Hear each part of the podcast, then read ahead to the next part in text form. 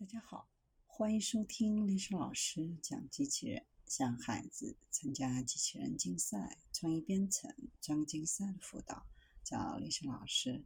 欢迎添加微信号幺三五三五九二零六八，或搜索钉钉群三五三二八四三。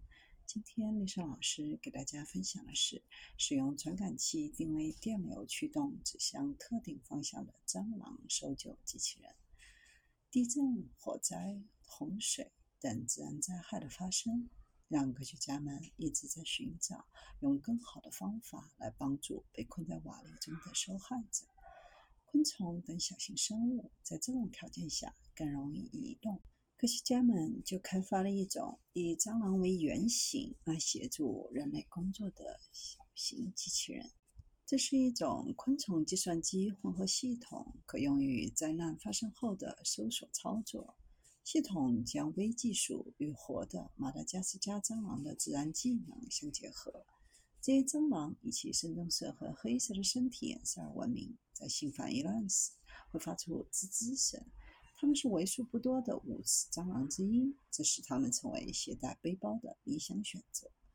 研究人员创建的背包由五个连接在一起的电路板组成，电路板装有一个红外摄像头、一个通信芯片。一个二氧化碳传感器，一个微控制器，一个闪存，一个 DNC 转换器和一个 IMU。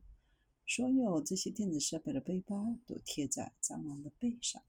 研究人员还将蟑螂的尾骨植入电极，在正常状态下，蟑螂用尾毛感受路径，并利用这些信息做出左转还是右转的决定。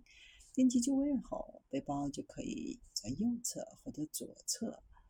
发送非常小的电流，引导蟑螂转向所需的方向。这是包括将蟑螂放在给定位置，并让它找到躺在附近的人。通往目的地被预编程到硬件当中，系统被置于测试场景中，在那里，蟑螂使用来自传感器的线索自主移动，以到达受害者的位置。测试发现，系统能够在百分之九十四的准确率定位测试。未来还将改进设计，在实际的救援行动中使用到该系统。